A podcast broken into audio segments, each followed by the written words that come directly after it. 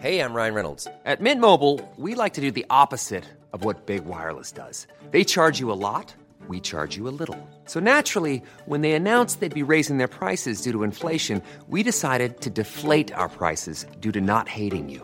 That's right. We're cutting the price of Mint Unlimited from $30 a month to just $15 a month. Give it a try at mintmobile.com slash switch. $45 upfront for three months plus taxes and fees. Promo rate for new customers for limited time. Unlimited more than 40 gigabytes per month. Slows. Full terms at mintmobile.com.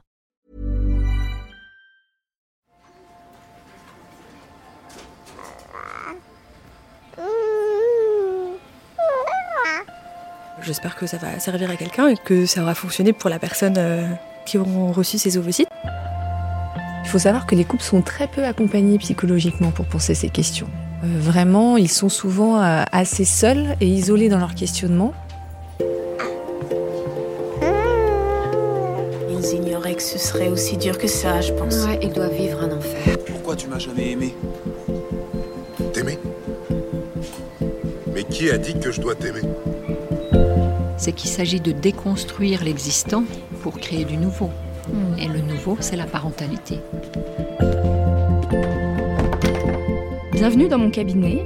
Je suis Mathilde Bouichou, psychologue clinicienne spécialisée en périnatalité. Je reçois, j'accompagne des femmes, des hommes, des futurs parents, des couples aussi, autour de toutes les questions euh, qu'ils peuvent se poser sur euh, leur parentalité, leur devenir parent. Euh, Ça peut aller lorsqu'ils s'interrogent sur leur désir d'enfant, aux difficultés qu'ils peuvent rencontrer pendant la grossesse, aux questions d'infertilité, euh, au parcours de PMA, et puis aussi autour de toutes les questions éducatives qui peuvent se poser euh, avec leurs enfants.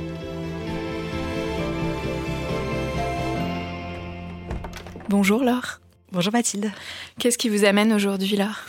Eh bien, je viens parler avec vous de mon parcours de donneuse d'ovocytes, qui Mhm. date de 2018, le début en 2018. Donc en 2018, vous avez donné vos ovocytes. Voilà. Donc, euh, j'ai, je savais pas du tout que ça se donnait les ovocytes. En fait, j'étais pas du tout euh, au courant. Euh, j'ai lu un article dans un journal qui en parlait et a priori, je me sentais en très bonne santé et je me suis dit, ben pourquoi pas se renseigner un petit peu sur ce don. Donc, du coup, j'ai pris rendez-vous euh, dans un sécos euh, pas très loin de chez moi. Et donc j'ai entamé les démarches. J'ai commencé euh, la démarche de don en 2017 et ça a abouti en 2018 parce qu'il y a eu des recherches génétiques euh, de mon côté, du côté de ma maman. Et le premier don s'est effectué du coup en novembre 2018. Qu'est-ce qui fait que cet article vous a touché et vous a dit, voilà, je vais faire cette démarche? Alors je me souviens plus dans quel journal c'était, mais c'était quelque chose d'assez fort et on ressentait la détresse des gens. En fait, on ressentait que c'était ne pas avoir d'enfant, c'était quelque chose de vraiment très dur. Moi, c'est quelque chose qui me touchait pas parce que j'étais j'étais célibataire, j'avais pas de d'envie d'enfant euh, à ce moment-là, et du coup, euh, c'est quelque chose que je ne vivais pas moi. Mais je me disais, tiens, c'est quand même fou parce que c'est quelque chose qui peut se donner, qui a priori est pas si compliqué que ça à donner. Après, c'est que le- la suite du parcours est comme un petit peu plus longue que ça, mais euh, voilà, ça a l'air assez facile de, donner quelque chose qui peut servir à quelqu'un d'autre en fait. Donc, euh, je me suis dit, si je suis en bonne santé, si j'ai pas besoin de tous ces ovocytes, j'avais bien compris qu'on a effectivement tous les ovocytes euh, dès la naissance, et ensuite, euh, voilà, qu'on en donne quelques-uns, c'est pas ça qui va altérer la fertilité. Donc, du coup, je me suis dit, bah, si je peux faire quelque chose de ces ovocytes, et ben, autant le faire. Et donc, vous dites, voilà, ça a été un peu long et peut-être un peu plus compliqué que ce que vous imaginiez au départ. Comment concrètement ça s'est passé, votre don? Donc j'ai eu un premier rendez-vous avec une médecin de l'hôpital euh, où se trouvait le, le sécos en question. Comme il y avait eu un cancer euh, dans ma famille, du côté de ma maman, il a fallu faire les recherches génétiques pour savoir si j'étais porteuse du gène, euh, auquel cas j'aurais pas pu donner ces ovocytes. C'est sur ma mère que s'est passée la recherche. Et ça a pris, je pense, quasiment un an, parce que c'est des recherches qui sont très longues de chercher les... les c'est une mutation de gène, en fait, d'après ce que j'avais compris. Et donc, ça a été très long. Et puis, c'est vrai que ça remue beaucoup de choses, parce que moi, j'ai une petite sœur aussi, du coup, qui était potentiellement euh, impactée par ça, parce que si ma mère avait eu le gène, j'aurais pu l'avoir, et ma sœur aussi. Donc, c'est vrai que ça impacte aussi euh, le reste euh, de la famille. Et c'est vrai que ma famille se, demandait un petit peu pourquoi j'allais donner mes ovocytes, enfin, ne voyait pas trop pourquoi je m'étais lancée là-dedans. Donc, c'est vrai que ça peut être un peu euh, chamboulant. Bon, il se trouve que ma mère n'était pas porteuse de la mutation du gène, donc euh, j'ai pu entamer les, démarches. euh, donc, à peu près, on va dire, je pense, dix mois, quelque chose comme ça, dix mois plus tard. Et ensuite, donc, j'ai eu un autre, rendez-vous au SECOS avec la médecin qui m'avait reçu la première fois. Et ensuite, donc il y a eu euh, rencontre avec euh, les psychologues que j'ai vus deux fois, pas mal de prises de sang, de euh, d'examens médicaux pour vérifier la bonne santé, j'imagine. Les, les rendez-vous avec les psychologues, est-ce que vous vous souvenez de ce- voilà, ce qui a pu être abordé, de comment ça s'est passé pour vous? Alors je me souviens que j'étais très stressée parce que je n'avais jamais vu une psychologue de ma vie. Et la première fois, il y avait deux personnes dans le cabinet. Alors c'était très impressionnant. J'avais un peu peur en fait que ce soit euh, un peu jugeant par rapport au fait, je sais pas, que je, n'avais pas d'enfant, pourquoi est-ce que je venais donner, est-ce que j'étais vraiment prête? Et en fait, ça s'est très bien passé. C'était vraiment une discussion plus pour répondre à mes questions en fait, si, si, si j'en avais. Et il n'était pas question de, voir. euh, ah bah tiens, j'ai euh, tel âge, j'ai pas d'enfant et ah tiens, c'est bizarre. Enfin, voilà, il y avait pas du tout de pas du tout de jugement, mais c'est vrai que c'était quand même assez assez impressionnant pour moi. Et la deuxième rencontre, il y avait une seule psychologue. Donc finalement, ça s'est passé beaucoup mieux que ce que j'avais que ce que j'avais prévu, mais voilà, c'est une partie que j'appréhendais beaucoup. Alors que le fait de donner après, enfin d'être opéré, bon, c'est vraiment pas quelque chose qui me faisait peur. Et une fois que vous avez fait tous ces rendez-vous, un autre rendez-vous pour signer le consentement définitif. Il y avait cette possibilité-là encore, puisque c'était avant la loi de la modification de la loi de bioéthique. Donc il y avait la possibilité de garder euh, des ovocytes, euh, d'auto-conserver euh, des ovocytes pour soi, ce que je n'ai pas choisi. Donc euh, j'ai signé le consentement et ensuite j'ai commencé le traitement euh, hormonal. Donc ça consiste euh, en des injections en fait qu'on se fait donc soit soi-même, soit fait par une infirmière à heure fixe. Donc voilà, il faut juste être un petit peu carré parce qu'il y a des il y a des heures donc c'est entre 17h et 20h je crois. Donc il faut être il faut être un peu un peu carré, savoir que voilà, soit on est chez soi, soit il faut libérer un créneau pour l'infirmière, soit au travail et puis on se débrouille un peu comme euh, comme on peut, qui ont duré euh, petite dizaine de jours, quelque chose comme ça, avec des contrôles entre deux, par euh, des échographies, parce que l'idée c'est de faire grossir les follicules. Donc du coup, on contrôle un petit peu comment ça se passe, comment se passe la stimulation, si elle est efficace ou non. Des prises de sang aussi, donc pour ça j'allais à l'hôpital. Euh, euh, assez régulièrement, on va dire. Par rapport à mon travail, ça s'est très bien passé puisque je, je peux m'organiser un petit peu comme je peux, donc il n'y a vraiment pas eu de soucis. Avec l'équipe euh, du SECO, voilà, il n'y a eu aucun, euh, problème. Et ensuite, quand les médecins ont décidé que la croissance était euh, optimum et qu'il y avait le bon nombre d'ovocytes, on a choisi une date de ponction. Donc la ponction, c'est le moment où on, on prélève les, les ovocytes sous anesthésie locale ou générale, c'est au choix de, de la patiente. Ils prélèvent les, les ovocytes et ils ne disent pas, par contre, combien d'ovocytes, euh, quand on se réveille, ils ne disent pas combien d'ovocytes euh, ont été recueillis. Donc c'est vrai que c'est un peu, euh, c'est un peu étrange parce que moi, je me suis réveillée, on m'a dit bah, tout s'est bien passé. Et voilà, et puis je suis rentrée chez moi en fait. C'était difficile pour vous de pas savoir? C'était pas difficile, mais c'était un peu bizarre. Vous donniez régulièrement votre sang? Oui, Donc vous étiez sensibilisé à cette question du don? J'estime que c'est quelque chose que, que je pouvais faire, qui prend pas énormément de temps et qui est très utile en fait. Donc euh, oui, c'est quelque chose qui me, qui me parlait en tout cas. Ce parcours, est-ce que vous l'avez fait une fois ou plusieurs fois? On peut donner euh, trois fois maximum. Donc la première fois c'était au mois de novembre et comme ça s'était très bien passé et que je me sentais toujours euh, aussi en forme, j'ai j'ai proposé de donner une deuxième fois. Donc la deuxième fois c'était au mois de février 2019, quelques mois après. Bah, ça a été beaucoup plus rapide parce que du coup il n'y avait pas de, de visite avec le généticien, pas de psychologue, je crois pas que j'en ai revu entre deux. Donc c'est juste on a refait un protocole en fait, on a relancé un protocole de, de stimulation. Le, le don s'est déroulé juste après en fait. Une fois ces dons effectués, comment les choses ont évolué pour vous? Est-ce que c'est quelque chose auquel vous avez repensé? Ou c'est voilà, quelque chose que vous avez fait, puis entre guillemets, vous êtes passé à autre chose? Voilà, Comment ça s'est construit par la suite pour vous? J'y pensais, mais je n'y pensais pas plus que ça. Euh, J'y pensais plutôt euh, avec, euh, avec espoir en me disant bah, j'espère que ça va servir à quelqu'un et que ça va être utile et que ça aura fonctionné pour la personne qui aura ou les personnes qui auront reçu ces ovocytes.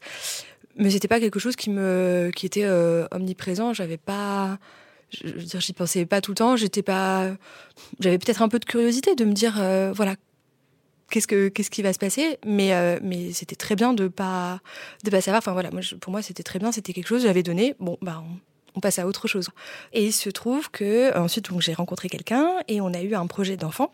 Et euh, bah, ça a été un petit peu plus compliqué que, que prévu parce que, alors moi, ayant donné ces ovocytes, je pensais que ça allait être euh, très facile en fait. Je pensais que que- qu'il y aurait pas de souci, que la conception d'un bébé serait très facile. Et puis finalement, c'était un petit peu, un peu plus, plus compliqué. Donc j'ai consulté un gynécologue en cabinet qui a détecté euh, un syndrome des ovaires polykystiques, donc un SOPK, voilà, qui induisait des problèmes d'ovulation, des difficultés d'ovulation. Donc, il y avait une aide médicale à demander parce que ça, ça n'irait pas de soi, en fait. Moi, je pensais que ça, ça serait facile, ça s'avérait un peu plus compliqué que prévu. Avec ce médecin, on a commencé une phase de stimulation qui n'a pas fonctionné, et c'est ensuite qui nous a euh, orienté vers euh, donc euh, un hôpital public, donc qui était l'hôpital dans lequel j'avais donné mes ovocytes. Et là, on a été prise en charge pour un parcours d'AMP et de FIV. En tout cas, alors vous nous dites que ça a été vraiment presque un choc de après finalement ce parcours de don, le fait que vous aviez cette représentation d'une je peux le formuler ainsi, d'une bonne fertilité, d'avoir une bonne fertilité, d'être confronté à des difficultés.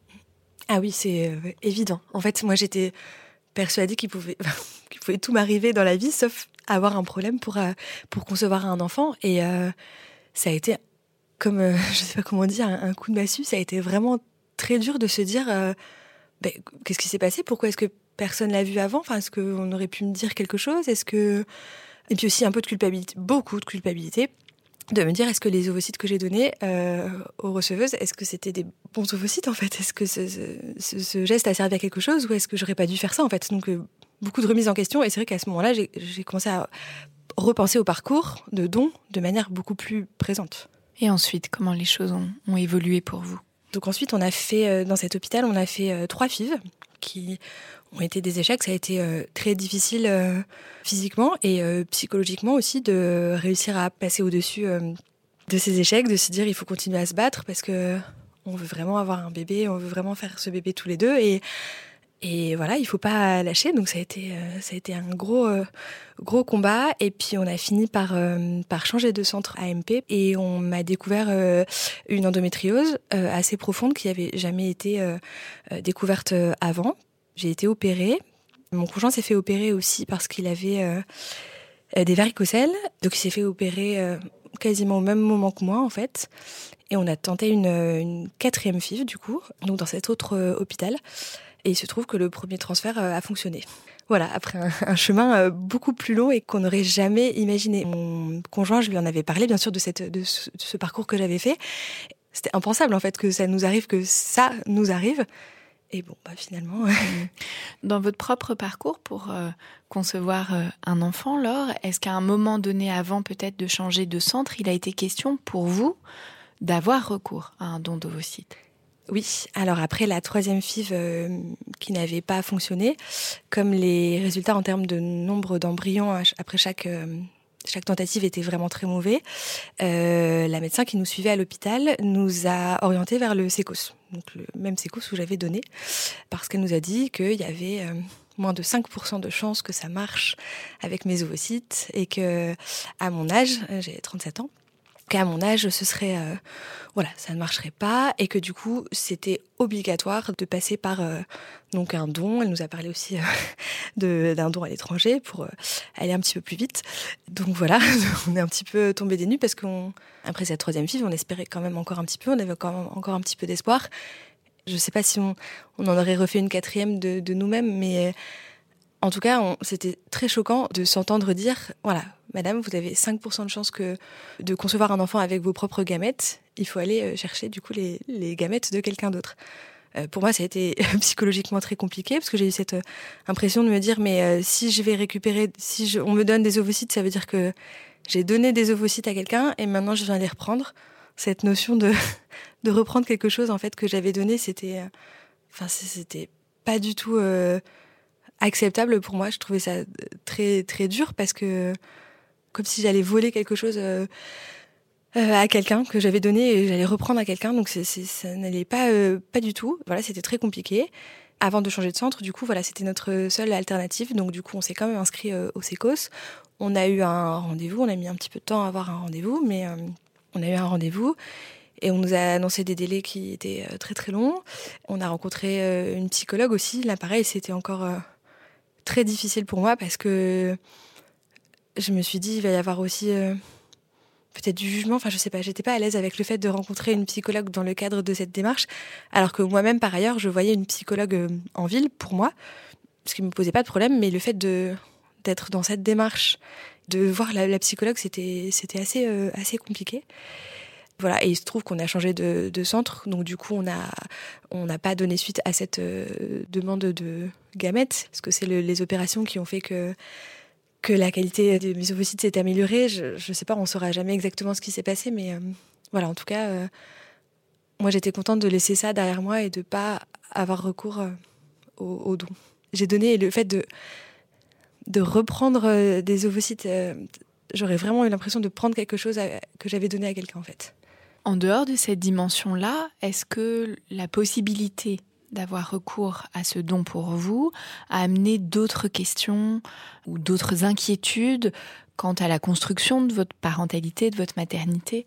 Oui, bien sûr, parce que du coup, c'est une chose de donner ces ovocytes et de dire, bah, je donne des ovocytes, il y a un enfant qui va peut-être euh, naître euh, quelque part, et voilà, moi je serai la génitrice biologique, mais je n'aurai pas de rapport avec cet enfant, et se dire, mon enfant va être euh, un enfant qui n'aura pas mes gènes. Donc, des questions que je m'étais pas posées euh, forcément avant. Je m'étais dit ça c'est pas mon problème en fait, c'est le problème de des receveurs en fait. Moi c'est j'ai rien à voir avec ça.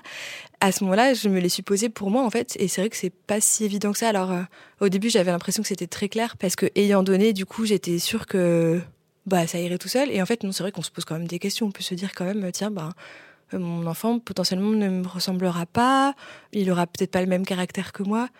Bon, enfin en même temps, c'est pas parce qu'un enfant est est fait avec ses gamètes qu'il a le même caractère que soi. Mais je sais pas, c'est des questions un petit peu, un petit peu bêtes qui me, me venaient comme ça en fait. Ces questions-là, tous les parents ou futurs parents euh, se les posent, c'est hmm. sûr.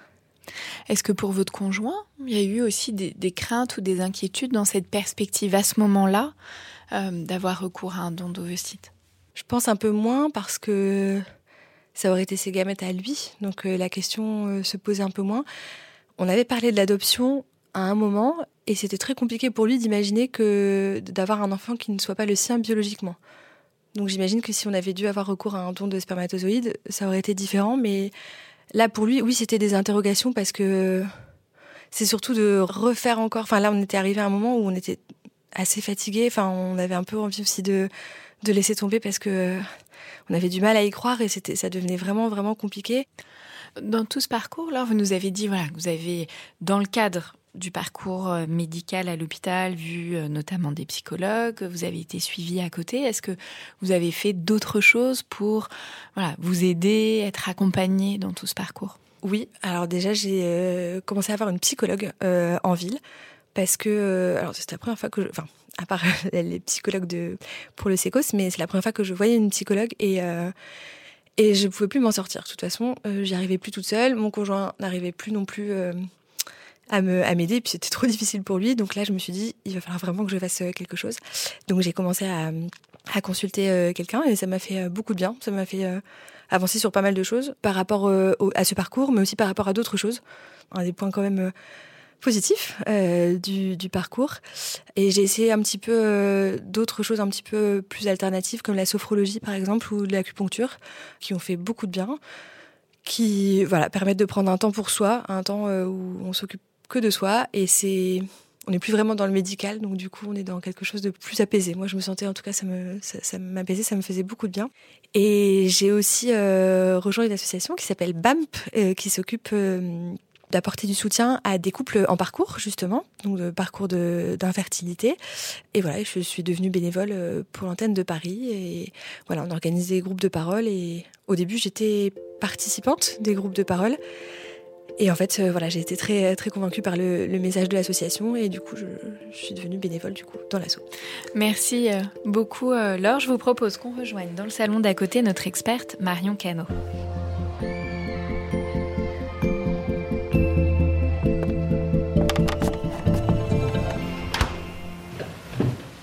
Bonjour Marion Cano.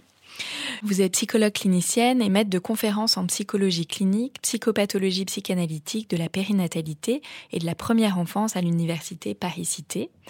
Vous êtes l'autrice du livre Devenir parent grâce à un don d'ovocytes aux éditions euh, RS dans la collection La vie de l'enfant.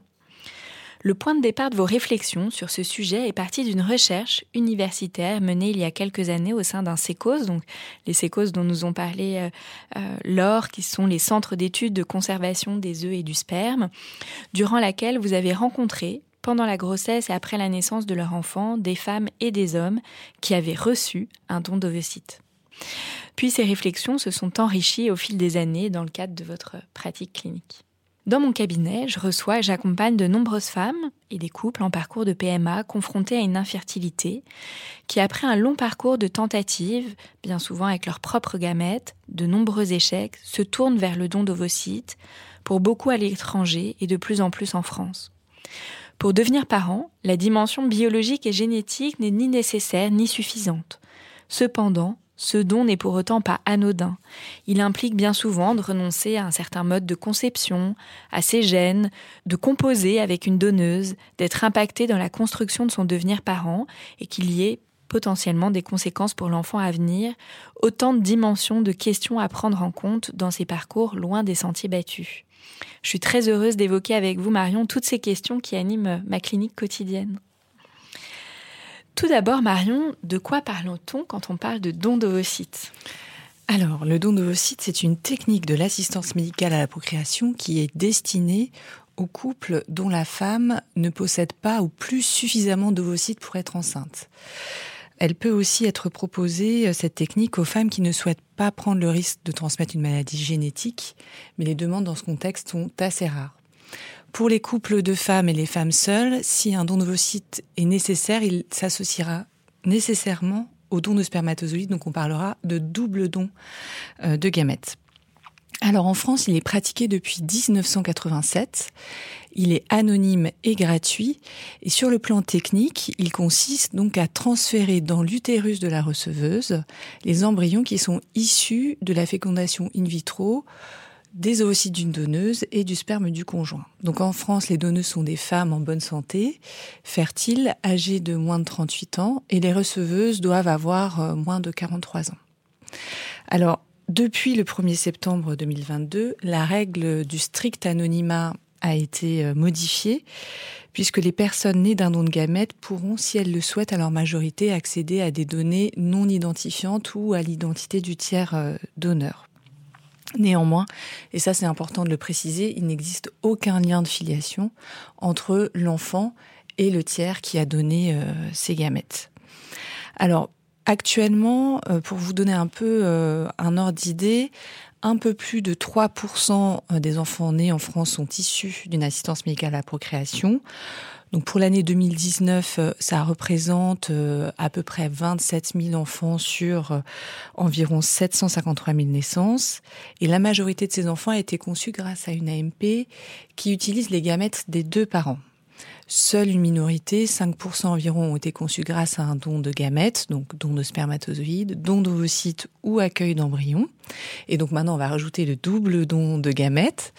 Euh, et donc pour les enfants qui sont conçus euh, grâce à un don d'ovocytes réalisé en France, c'est à peu près 409 enfants pour 2019. Et ce chiffre est relativement stable depuis une quinzaine d'années. On est tout souvent entre 300 et 400 euh, enfants.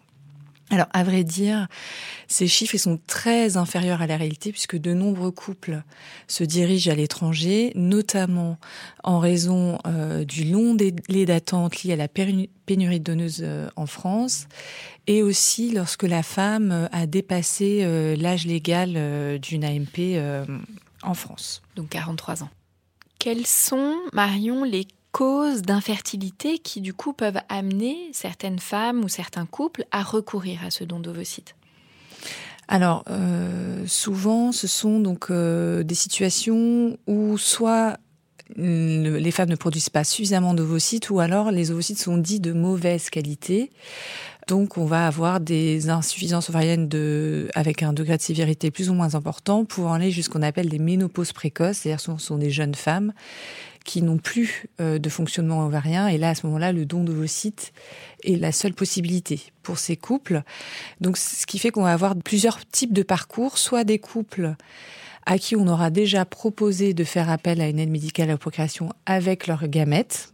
Et puis, euh, ces essais auront été infructueux et on leur proposera un don d'ovocytes soit parfois ça va être des couples à qui on propose euh, dès le diagnostic d'infertilité, lorsque c'est le cas d'une ménopause précoce, de recourir à un endocyte puisqu'il n'y a pas d'autre alternative possible. Et est-ce que du coup dans ces deux chemins différents, Mmh. s'il y a un chemin où il y a Mmh. eu, comme nous en a témoigné d'ailleurs Laure, euh, parfois beaucoup d'essais, des échecs, euh, c'est très douloureux.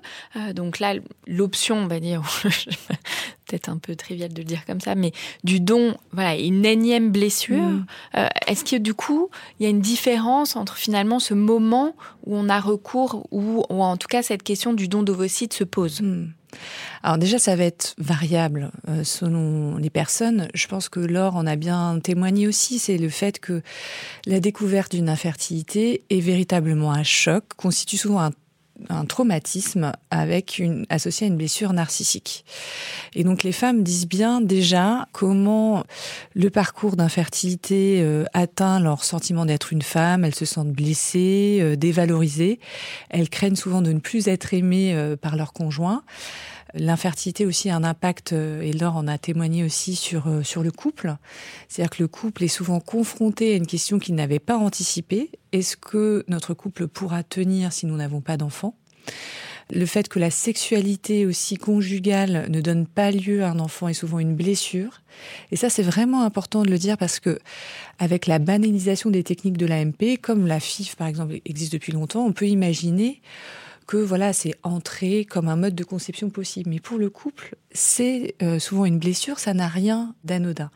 Donc déjà, il y a tout ce parcours-là avant le don d'ovocytes. Souvent, lorsqu'on propose au couple de recourir à, à, une AMP, ça réintroduit un peu d'espoir. Et puis Laure l'a bien dit. Et puis en fait, il y a un certain nombre d'échecs qui vont venir réactiver euh, la souffrance associée. Et donc, pour répondre à votre question, on va avoir euh, des femmes qui vont réussir à se saisir de cette temporalité-là pour cheminer ensuite vers le don d'ovocytes.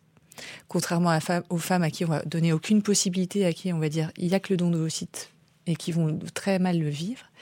Mais il y a aussi des femmes qui disent très bien comment elles ont été très éprouvées par ce parcours et que quand on leur a proposé le don d'ovocytes, ben, c'est comme si elles n'avaient plus le choix elles étaient à ce moment-là trop fragilisées en fait pour prendre le temps euh, de, de, réfléchir à ce que ça impliquait pour elles le don d'ovocytes. Donc j'ai envie de dire vraiment c'est variable. Qu'est-ce qui amène, euh, vous évoquiez la question de l'étranger, qu'est-ce qui amène les femmes ou les couples à avoir recours à ce don d'ovocytes à l'étranger? Donc les femmes qui vont avoir recours euh, à un don d'ovocytes à l'étranger, souvent c'est le délai d'attente. Il faut savoir que selon les centres, on a une attente en moyenne de 2 à 3 ans et que lorsque les femmes ont eu déjà un long parcours avant, euh, les médecins euh, orientent vers, souvent, parlent de l'étranger. Et donc ça, c'est vrai que ça va être un parcours un peu différent que celui euh, dans, un parcours en France, puisque les couples vont devoir trouver une clinique étrangère. Souvent, c'est un euh, c'est un parcours qui va euh, être très coûteux financièrement, euh, en plus du déplacement, des hébergements. Et puis aussi, euh, les couples vont devoir se poser des questions sur les règles éthiques qui encadrent le don d'ovocytes à l'étranger, parce qu'on a différents types de règles. Dans certains pays, c'est anonyme, dans d'autres non. Dans d'autres pays, on peut même choisir la donneuse. donc autant quand les couples font appel à un don d'ovocytes en France, bon ben ils doivent faire face aux règles encadrées, enfin du, du don d'ovocytes là. Ils peuvent être amenés à se dire est-ce qu'il vaut mieux qu'on choisisse un pays où le don est anonyme ou pas? Et puis aussi le fait de de savoir que la donneuse est rémunérée. Alors les cliniques parlent pas de rémunération, mais plutôt de compensation financière, mais quand même dans l'esprit des couples, souvent il y a l'idée d'argent. Et c'est vrai qu'il y a certains couples qui se disent euh, lorsqu'ils se questionnent sur le fait de s'orienter vers le vers un pays étranger, euh, qui sont ennuyés par le fait euh, de ne pas savoir qui sont ces donneuses véritablement. Est-ce qu'elles donnent vraiment parce que elles souhaitent aider un couple ou c'est parce qu'elles sont en difficulté financière? Donc c'est vrai qu'il y a tout un tas d'inconnus qui rajoutent des questionnements. Mmh. Oui, des questions qui parfois sont, sont pas simples et je peux entendre moi aussi le sentiment, comme il y a cette dimension euh, monétaire, d'aller acheter aussi un bébé. À travers ces gamètes, euh, ce qui parfois peut générer aussi plein de choses euh, compliquées. Du coup, euh, puisqu'on parle là des donneuses, qui sont ces donneuses? Parce qu'en effet, il y a énormément de questionnements. De, alors, à travers le, le, témoignage de Laure, on peut un peu plus se représenter les femmes qui donnent en France. Qui sont-elles?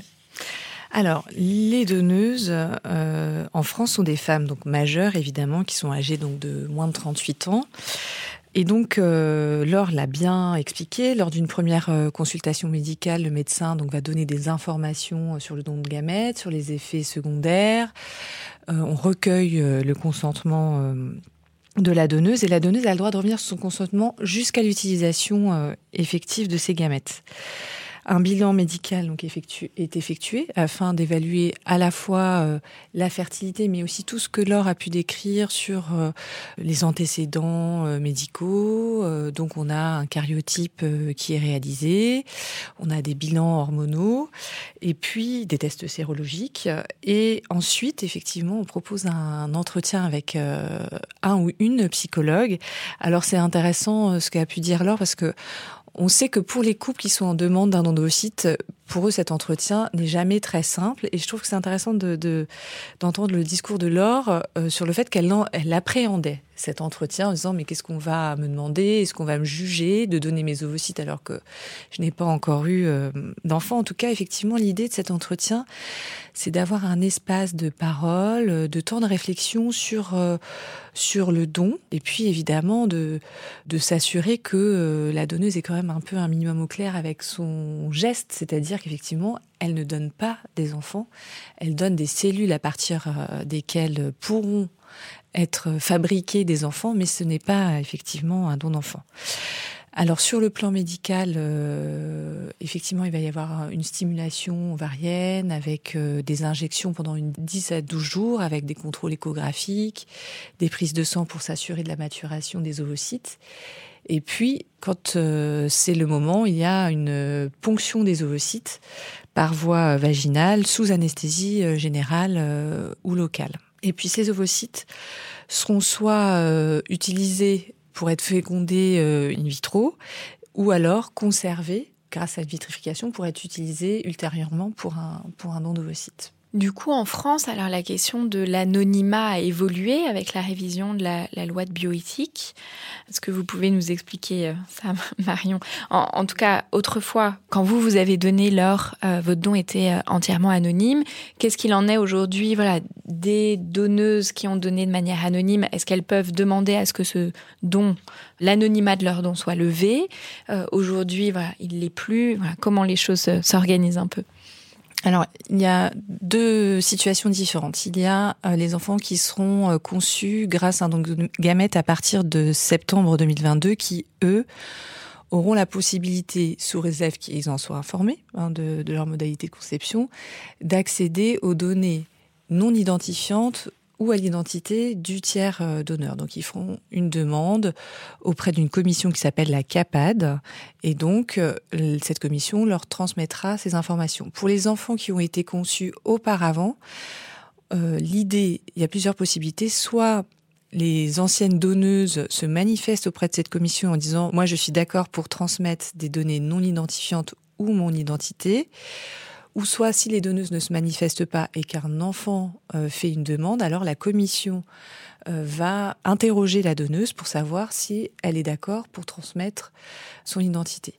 En sachant que si la donneuse n'est pas d'accord, l'enfant ne pourra pas donc accéder à ces mmh. données. Quelle est la différence entre données non identifiantes et l'identité? Données non identifiantes, euh, c'est l'âge euh, de la donneuse, euh, sa situation au moment du don, ses motivations. Elle peut rédiger un petit papier avec ses motivations. Ses antécédents médicaux. voilà, ses antécédents médicaux. Donc, on ne peut pas identifier la donneuse, mais avec ces données-là, mais ça permet quand même à l'enfant, euh, certains enfants, pour eux, c'est juste suffisant. Ça, ils se posent des questions sur pourquoi la donneuse a fait un don, en sachant qu'effectivement, comme souvent euh, euh, Laure a pu le dire, ce sont des femmes qui ont donné pour aider d'autres femmes à avoir un enfant. Donc c'est vraiment un acte de solidarité féminine. parfois même, il y a beaucoup de donneuses en France qui ont été sensibilisées au don par un couple qui était en attente de dons d'ovocytes. Donc, elle, euh, c'est important pour l'enfant d'avoir un peu une représentation de la raison pour laquelle la femme a, donné. C'est la donneuse qui choisit si elle transmet son identité, c'est-à-dire son nom, potentiellement ses coordonnées, ou que des, informations non identifiantes? Après 2022, c'est les deux. Je ne sais pas si c'est possible pour la donneuse de dire moi je souhaite ne transmettre que des données non identifiantes. L'idée c'est que les deux puissent être transmis et c'est l'enfant qui fait la demande. Ah, de l'un ou de l'autre. D'accord.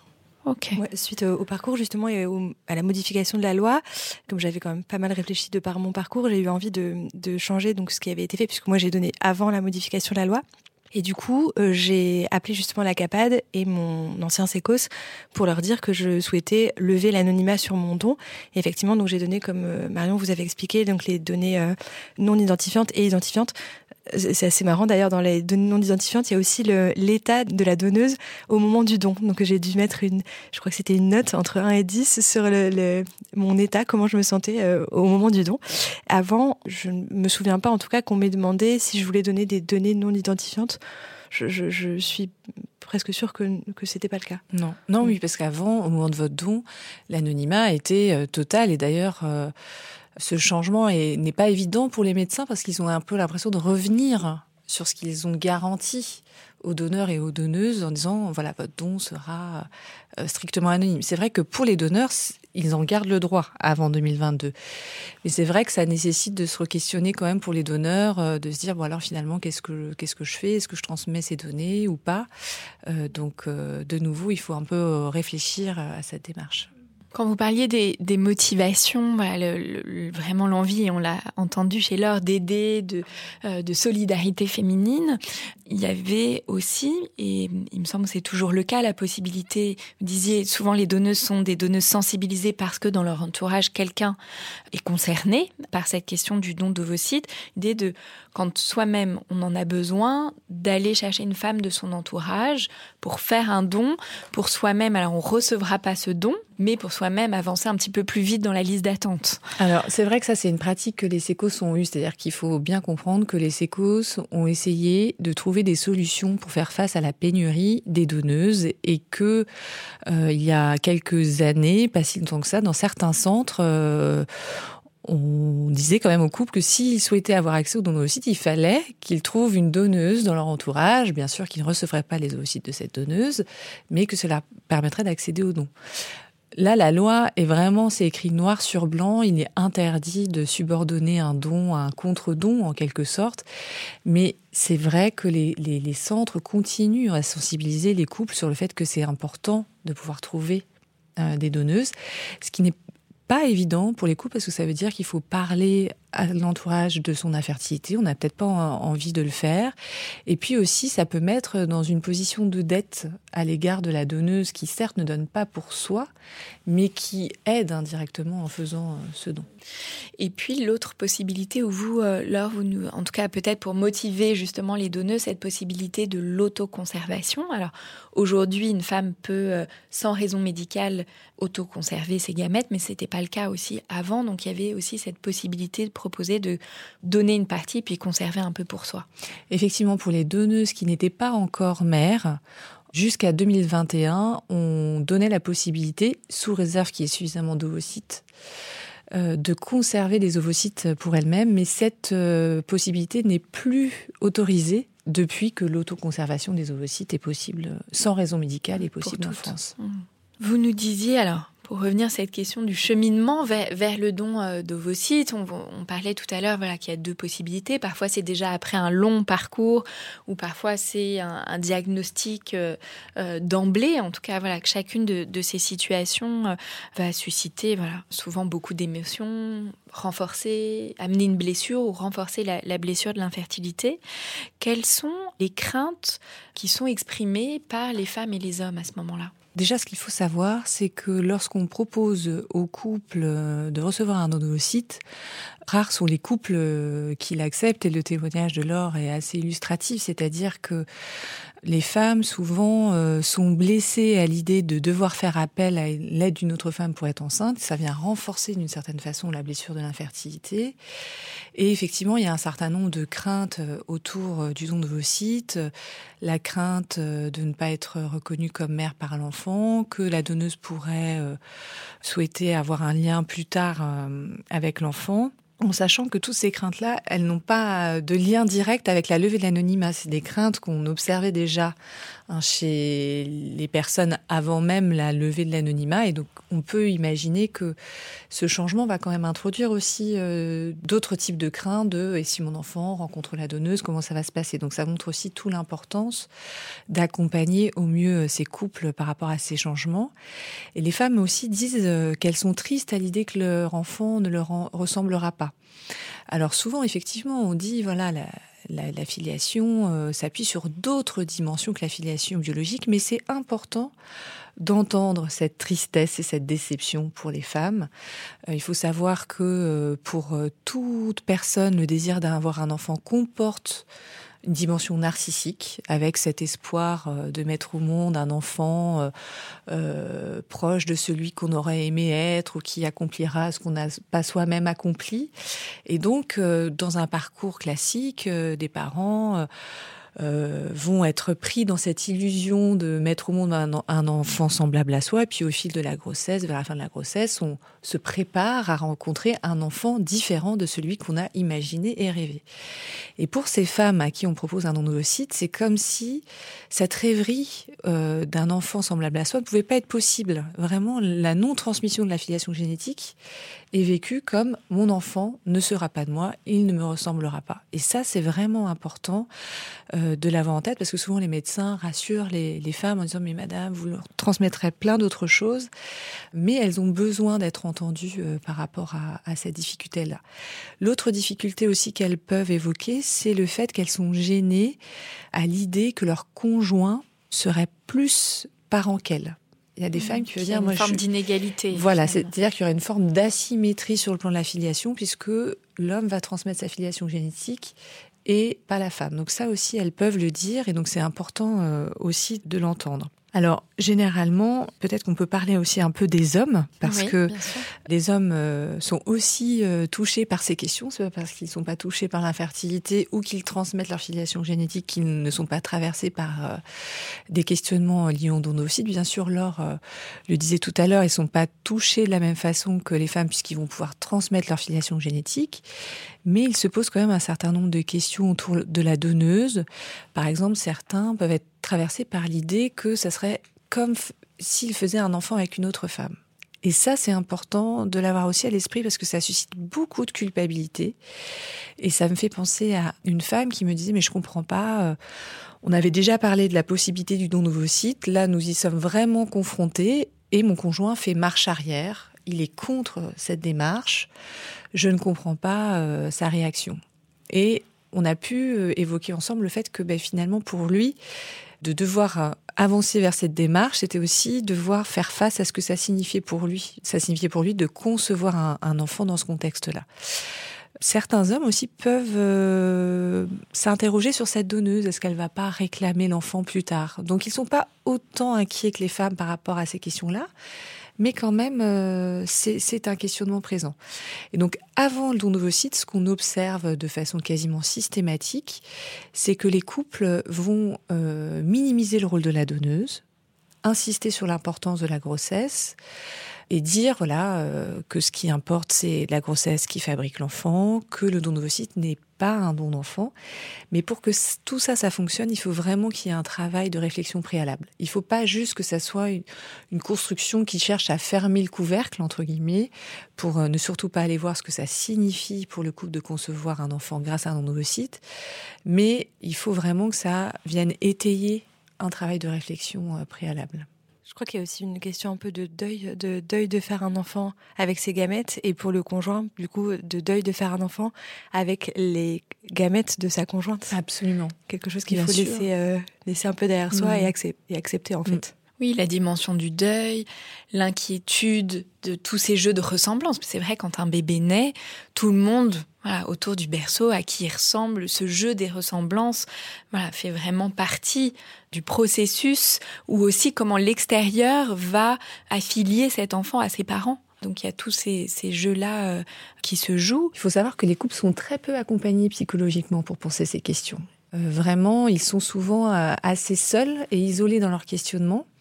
Et un certain nombre vont s'engager dans le don sans vraiment avoir réfléchi à ces questions. Et parfois même, le désir de vivre une grossesse euh, et d'avoir un enfant est tel que même si le don d'ovocytes suscite beaucoup d'inquiétudes, les couples vont quand même s'engager dans, dans cette démarche.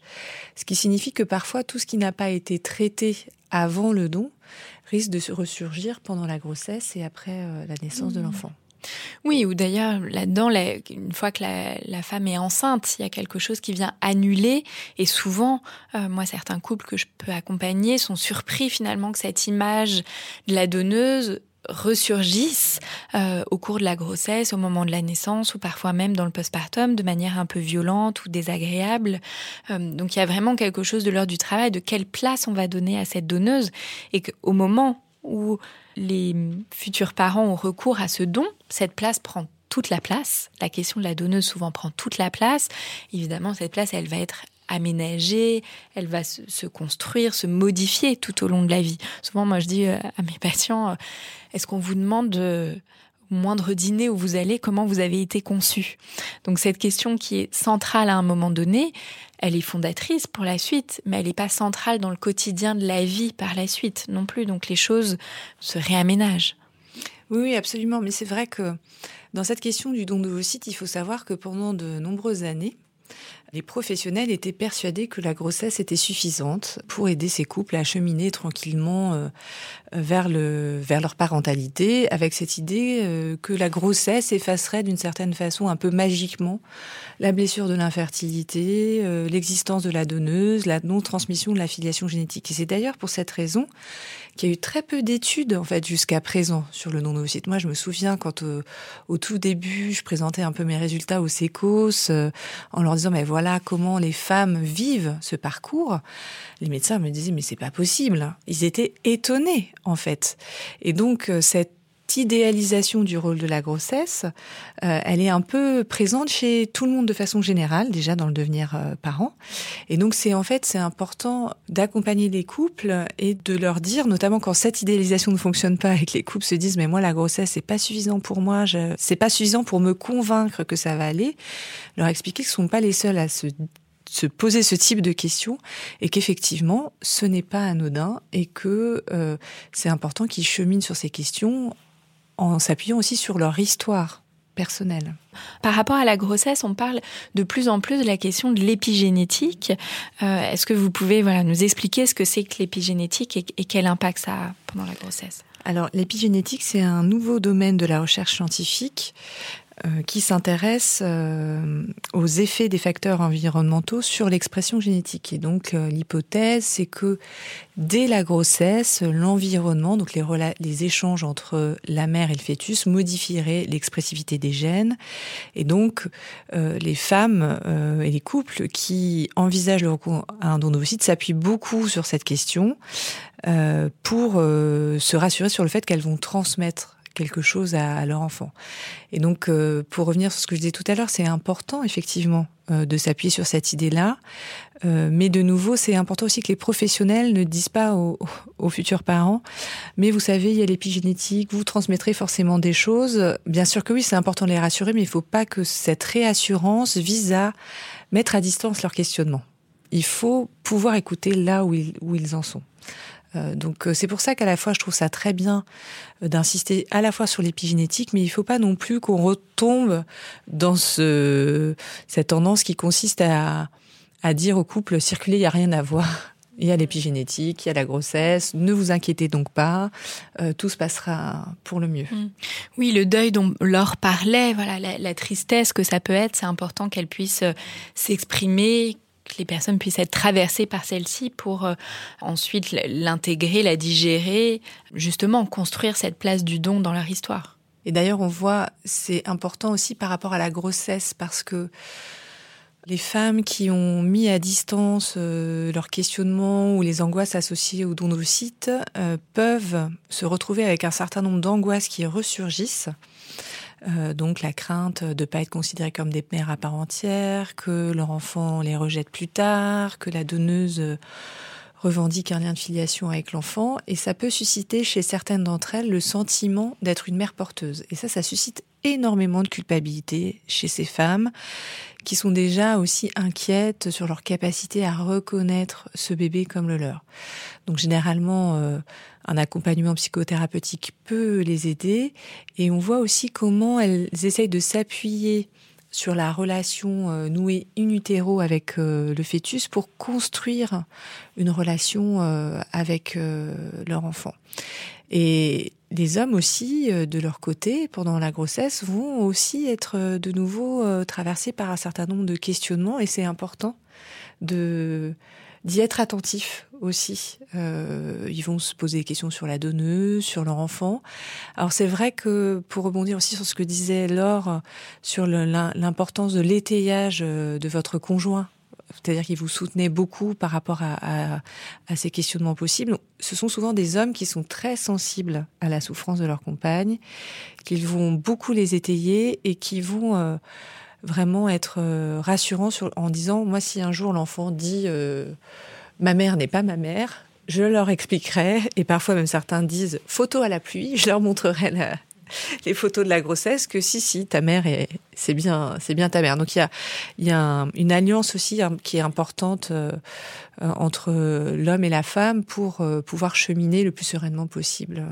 En fait, je crois qu'il faudrait un accompagnement psy automatique. Parce qu'en fait, c'est bien de voir le psychologue juste avant d'avoir le, le don, de recevoir le don, mais après, en fait, qu'est-ce qui se passe après Hmm. Euh, oui, si, on fait pas la démarche, si on fait pas la démarche euh, soi-même d'aller voir quelqu'un, voilà, on fait son, chemin tout seul, donc euh, c'est un peu dommage. Il y a aussi quelque chose, Marion, que je peux observer, moi, pendant la grossesse, c'est le renforcement de ce sentiment d'inquiétante étrangeté à l'égard de ce bébé, qui est à la fois du soi, du non-soi, qui, même dans une conception plus classique, hein, peu, voilà, est un étranger. et donc là, la dimension du don va venir renforcer ce sentiment d'inquiétude Absolument. Euh, nous, on a coutume de dire, les psychologues cliniciens de la périnatalité, que de façon générale, lors de la grossesse, les femmes sont traversées par une certaine inquiétante étrangeté de porter ce fœtus qui bouge à l'intérieur de soi, qui est à la fois soi, mais en même temps étranger.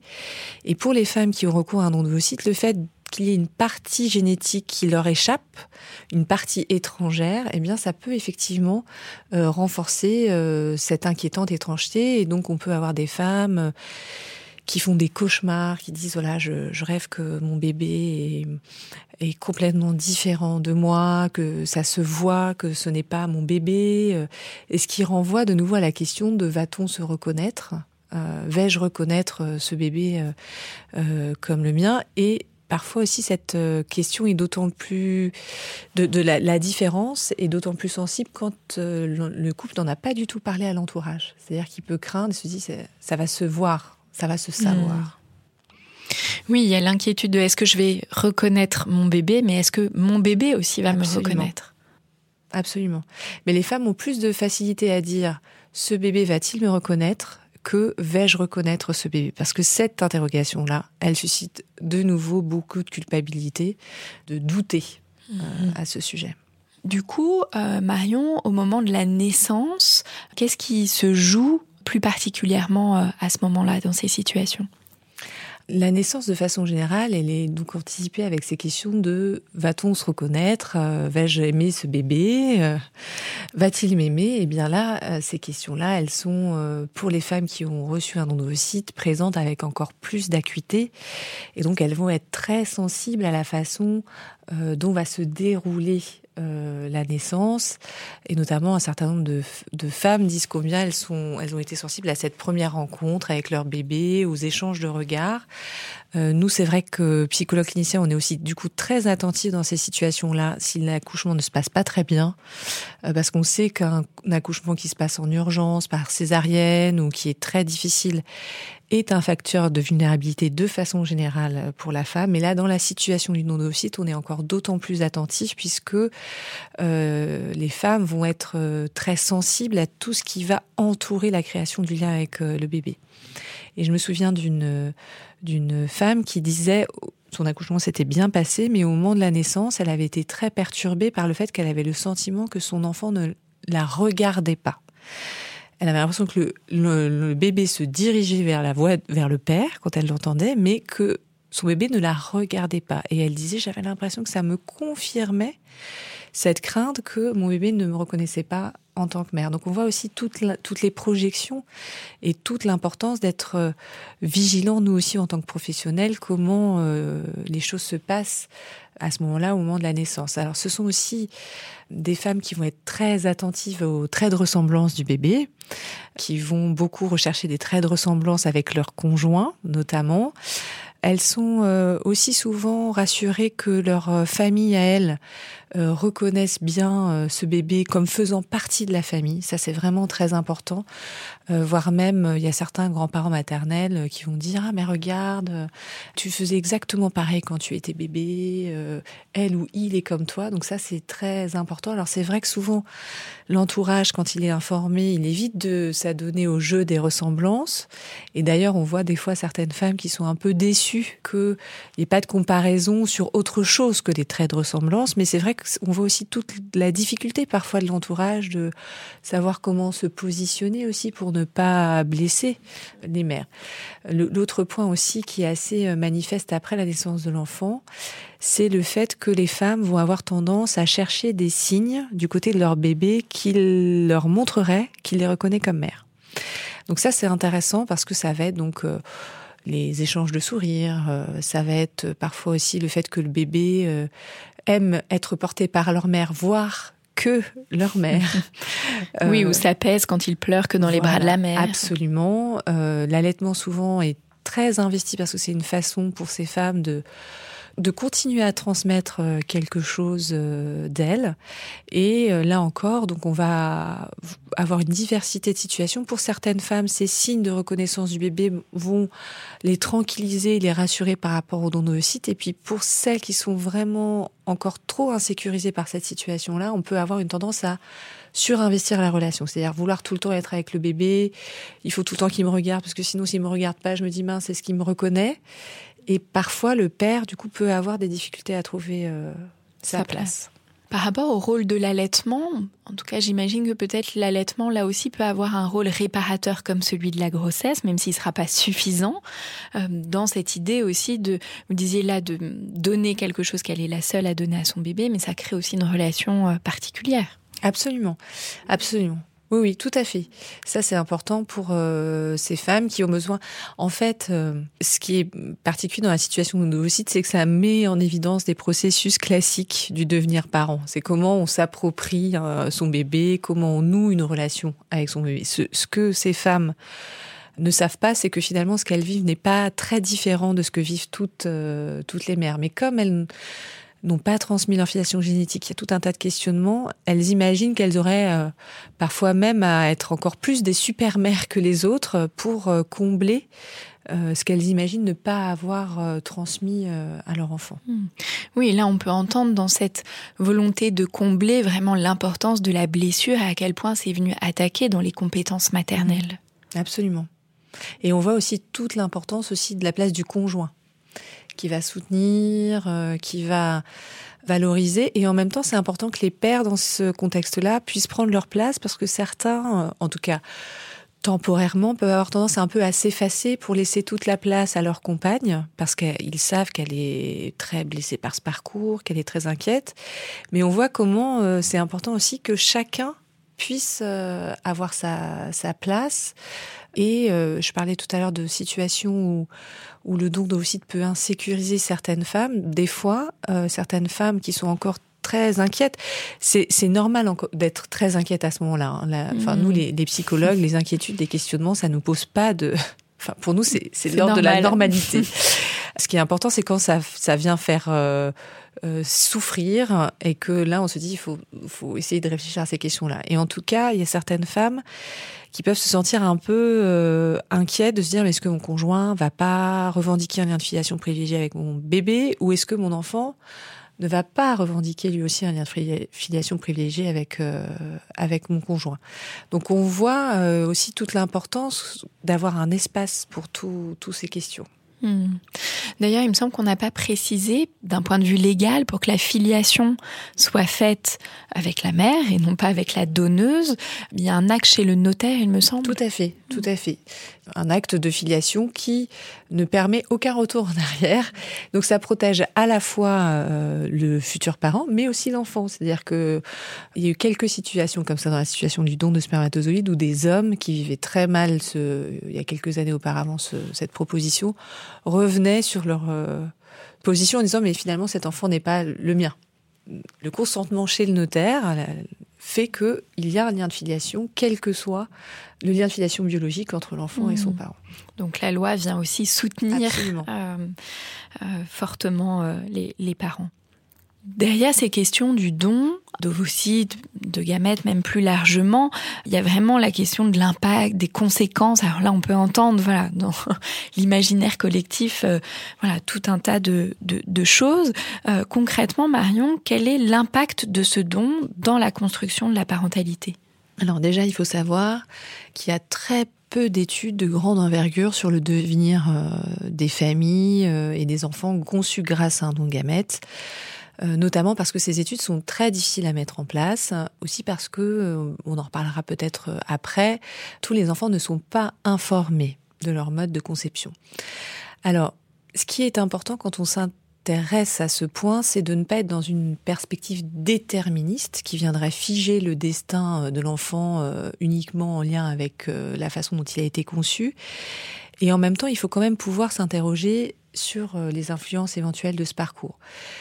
Dans l'ensemble, les, études anglo-saxonnes sur le sujet se veulent plutôt rassurantes. Elles ont quand même un certain nombre de biais parce qu'elles sont, elles s'appuient sur des auto-questionnaires euh, remplis par les parents et on sait que les parents peuvent avoir tendance à dire que tout va bien, soit pour montrer aux chercheurs justement qu'il n'y a pas de problème, soit aussi parce qu'ils ont des difficultés à, euh, à pouvoir exprimer des difficultés à ressentir de l'ambivalence à l'égard de l'enfant. Or, tout parent, à un moment donné, ressent de l'ambivalence à l'égard de son enfant.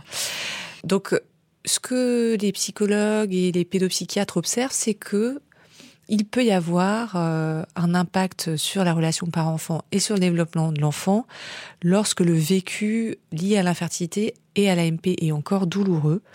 Il n'y a pas de troubles spécifiques. On est dans des troubles classiques euh, qu'on peut observer euh, chez les enfants. Et on observe aussi des difficultés justement quand la question de l'apport d'un tiers d'honneur dans la conception et l'absence de transmission de la filiation génétique n'a pas fait l'objet d'un travail de réflexion suffisant. Donc euh, c'est vraiment variable. On n'a pas d'études vraiment de grande ampleur qui pourraient nous, nous renseigner plus que ce que nous, nous observons, nous, en tant que cliniciens auprès de ces familles. Ce qui est important, en fait, ce sur quoi on s'accorde, en tout cas, c'est qu'il faut aider ces parents à cheminer autour de ces questions et que euh, probablement euh, euh, plus ces parents seront à l'aise avec l'histoire qui a précédé la naissance de l'enfant, mieux l'enfant grandira Hmm. avec ça. Oui, il a vraiment la, la question de la dimension de la souffrance et que de permettre aux parents d'accueillir leur enfant dans les meilleures conditions possibles va être plus favorable, en tout cas on peut le, déduire de manière assez logique, euh, que s'ils sont euh, dans un, état de, souffrance euh, important. Pour revenir à, ce que vous disiez là, Marion, donc justement sur l'information de l'enfant concernant son mode de, de conception. Euh, Aujourd'hui, voilà, on a plutôt, euh, on connaît aussi l'impact des secrets, euh, des secrets de famille. Voilà, qu'est-ce que vous recommanderiez ou qu'est-ce que vous avez envie de nous dire sur cette question-là euh, pour les personnes qui nous écoutent? Alors effectivement, euh, les familles sont quand même de plus en plus sensibilisées à l'importance de ne pas avoir des secrets qui seraient délétères pour l'enfant. Ce qui est intéressant quand on regarde les études internationales, c'est qu'il y a une augmentation du souhait d'informer l'enfant. C'est-à-dire que de plus en plus, les parents souhaitent informer leur enfant parce qu'ils sont notamment sensibles à cette histoire de secret euh, et sensibles à l'idée que c'est une information importante à l'enfant. En revanche, ce qu'on observe dans le même temps, c'est que ça reste compliqué en fait pour les parents d'en parler. Euh, on estime à peu près, euh, alors ça va probablement évoluer dans les années à venir, mais que seulement aux alentours de 30% des familles le diraient et euh, on a à peu près les mêmes taux que ce soit le don de spermatozoïdes ou le don d'ovocytes. C'est intéressant parce que on imaginait que ce serait plus difficile pour les familles euh, conçues grâce à un don de spermatozoïdes d'en parler, parce qu'on imagine souvent que cette démarche est plus difficile pour les hommes parce que eux, ils n'ont pas la grossesse, contrairement aux femmes qui sont enceintes grâce à un don d'ovocytes. Et on voit que même dans le don d'ovocytes, c'est loin d'être euh, simple. Et donc, c'est vrai que ce qu'on observe dans notre pratique clinique, c'est que, eh bien, il y a quelque chose qui va évoluer entre. Je pense que c'est important de le dire parce que euh, pour les, les, personnes qui, qui sont traversées par ce mouvement-là, c'est important qu'ils sachent qu'ils ne sont pas les seuls à l'être. C'est-à-dire que avant le don d'ovocytes, ils sont convaincus euh, de l'importance de le dire à l'enfant. Puis, déjà, des fois, dès la grossesse, eh bien, ça devient un peu plus compliqué cette histoire parce que justement, euh, les femmes ont peur euh, de l'impact de cette information sur leur enfant. Et puis ensuite, dans, dans, dans les premiers temps de vie avec l'enfant, eh bien, euh, on passe en fait finalement de l'idée intellectuelle d'informer à vraiment affectivement ce que ça fait vivre euh, de se projeter dans l'information euh, de l'enfant. Donc ça, encore une fois, c'est important de pour les parents de le savoir euh, et donc de les accompagner par rapport à ces questions-là. Et ça revient à toute la question de finalement, ils vont devoir repenser, bah, c'est quoi cette histoire de site c'est qui cette donneuse, et plus ils seront tranquilles avec ces questions-là, plus facilement ils informeront les enfants. C'est vrai que ce qu'on préconise souvent, c'est une information plutôt précoce. Alors certains disent même déjà dès que l'enfant est bébé, pour un peu s'entraîner à en parler à l'enfant. Et en tout cas, vers 3-4 ans, un enfant peut comprendre euh, ce qu'il en est de, de sa conception. Et l'idée, c'est une information graduelle, c'est-à-dire que l'enfant va pouvoir y revenir. Dire, ah, au fait, maman, la dernière fois, tu me disais, euh, mais c'est... Et, l'enfant va pouvoir reposer des questions. On est loin de l'annonce un peu... Euh, solennel, euh, euh, avec un enfant plus grand euh, et qui du coup fait énormément euh, peur euh, aux parents. Et c'est vrai que ce qui va être un et, peu... et qui d'ailleurs sont souvent, en tout cas les enfants qui ont été confrontés à, à ces situations-là peuvent témoigner certains aujourd'hui que ce moment de convocation, d'annonce peut être très effractant, presque voilà traumatique parfois et très inquiétant en tout cas. Absolument. Les couples c'est pas une information comme une autre quand même à transmettre aux enfants et donc euh, comment on va parler de la donneuse, comment on la désigne. Euh, euh, donc et c'est important aussi que ça soit quelque chose qui soit pensé au sein du couple. Euh, ça c'est vraiment euh, important que le couple soit vraiment en accord et, et c'est aussi euh, c'est ce qu'on travaille aussi avec les couples quand ils sont tentés par l'idée du secret. Alors c'est important finalement déjà de dire aux couples qu'ils ont droit de dire ou de ne pas dire. C'est-à-dire qu'ils peuvent penser, enfin on n'est pas dans la dictature de, de la transparence.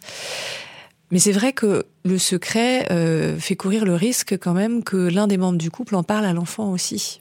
Parfois, euh, certains couples qui décident de maintenir le secret, quand ils se projettent vers le futur, ils se disent mais si on se sépare. Euh, oui, ou d'autres personnes de la famille ou des amis s'ils sont informés. S'ils sont informés. Mais là, je parle vraiment pour des personnes où le secret est resté total et l'entourage euh, n'est pas informé. Mais c'est vrai que souvent, en fait, les parents souhaitent en, en parler aussi parce que l'entourage est informé et qu'ils ne veulent pas que l'enfant l'apprenne par quelqu'un d'autre qu'eux. En tout cas, pendant longtemps, euh, concernant le don de sperme, les sécos recommandaient aux parents de ne rien dire à l'enfant. Et on voit bien que cette génération euh, d'enfants qui aujourd'hui a entre 35 45 ans euh, a beaucoup d'ailleurs milité autour de la révision de la loi de, de bioéthique pour l'ouverture justement euh, vers le non-anonymat du don où il témoigne aussi dans de nombreux ouvrages et au sein d'associations de l'importance de connaître ses origines, de connaître son mode de conception, voilà, que sont des informations dans la construction identitaire qui sont importantes. Absolument. Absolument, on est revenu sur ces questions-là. Et c'est vrai qu'on disait un peu au couple de faire comme si de rien n'était. Mais on voit bien que c'est une illusion parce que les, les couples euh, ne peuvent pas faire comme si euh, de rien n'était et ça a effectivement donné lieu à des révélations extrêmement tardives et assez déstabilisantes pour les enfants qui étaient conçus euh, de cette façon. Mmh. Plusieurs fois, Marion, vous avez souligné euh, l'importance d'être euh, accompagné. Comment cet quelle forme peut prendre cet accompagnement? Alors là, c'est une très grande question. Parce que ce qu'on aimerait, c'est effectivement que les couples déjà puissent se saisir euh, d'un accompagnement dans les services de soins hospitaliers, services d'AMP, de SECOS, pas uniquement lors des entretiens obligatoires qui sont proposés avant le don d'ovocytes. Alors? Oui, qui sont, on l'a pas dit tout à l'heure, mais souvent perçus comme des entretiens d'évaluation. Alors Laure et Marion, vous nous avez bien dit que c'était pas le cas, mais là, voilà, d'un mm. accompagnement qui serait différent de ces temps-là. Oui, parce que pour avoir mené ces entretiens, euh, on voyait bien comment les couples euh, s'entraînaient au préalable euh, pour montrer qu'ils étaient très au clair avec leur démarche, parce qu'ils avaient l'impression que s'ils évoquaient des doutes ou des hésitations, ils risquaient de ne pas accéder à leur demande de don de gamètes. Donc il faut qu'il y ait d'autres espaces. Ce qui arrive parfois, c'est que cet entretien proposé avant un don d'ovocytes débouche sur un soutien thérapeutique ou sur une orientation vers un soutien en ville. Et donc, euh, il y a aussi les maternités. C'est important que les parents puissent rencontrer des psychologues de maternité s'ils le souhaitent. Et puis il y a tout l'accompagnement qui peut être fait par euh, des psychologues euh, en libéral. Il y a aussi tout ce travail qui est proposé euh, par des associations, notamment avec des groupes de parole. Et c'est vrai que souvent les les personnes disent aussi euh, le soutien qu'elles peuvent avoir grâce à ces associations qui leur permettent aussi de partager avec d'autres personnes euh, qui ont une expérience euh, similaire à la leur. Mmh.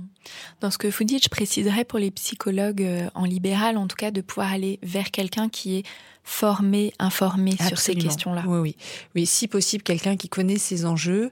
Et puis, bien évidemment, je l'ai pas précisé, il y a aussi des consultations parents-bébés.